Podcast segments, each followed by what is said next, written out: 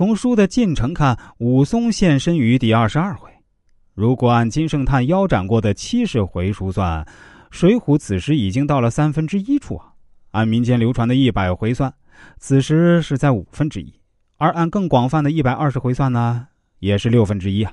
换而言之，不论从哪个版本看，武松都不应该是梁山超重量级人物。从江湖地位看，梁山的三个发展时期——王伦、晁盖时期，武松都没有加入梁山，算不得梁山第一、第二时期的创业元老级人物。而武松个人在江湖上最风光的时候，当推二龙山时期，做的也只是三代王，位在鲁智深、杨志之后。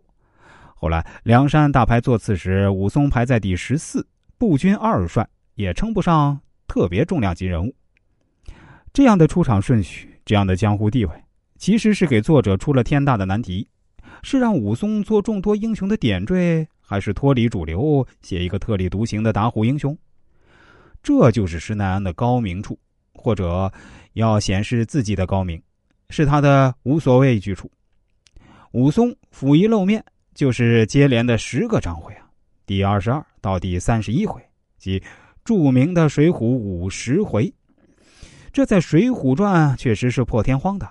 这个篇幅几乎是对创立水浒梁山事业、创下不世之功的盖世英雄林冲、特立独行的花和尚鲁智深。武功不可一世的卢俊义的加总篇幅，可见，在作者施耐庵心中啊，武二郎确实非为常人。武松一出现，把前面的所有人都比得黯然失色。鲁智深的倒拔垂杨柳，林冲的血玉山神庙，放在任何书里啊，都是绝唱一般的场面。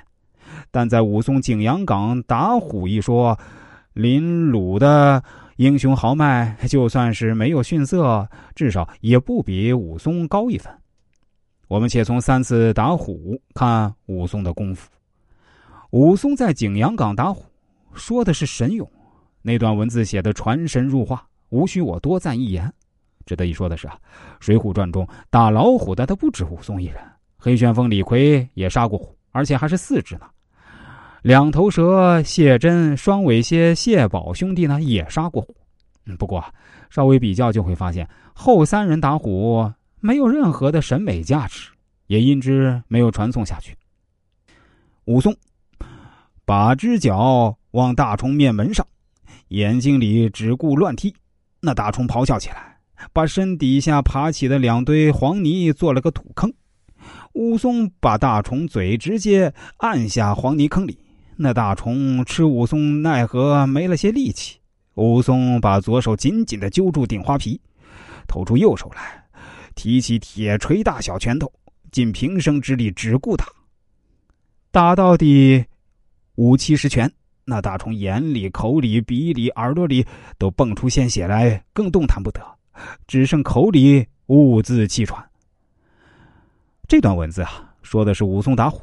这段文字的核心只一个字打，赤手空拳打。需要注意的是啊，这一段上面的描写是《水浒》一书乃至是中国古典名著里少有的写虎的凶猛文字。为什么要这样？是为了突出武松的能力，尤其是与老虎拼搏的超强能力。